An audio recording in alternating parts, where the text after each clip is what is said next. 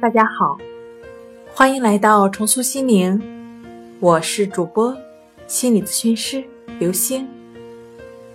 今天要分享的问题是：家庭治疗对于强迫症的恢复有帮助吗？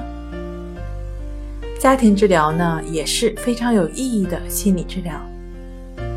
家庭成员心理状态不好，实际上是整个家庭的不平衡和整体家庭功能的问题，因此积极的治疗会收益很多。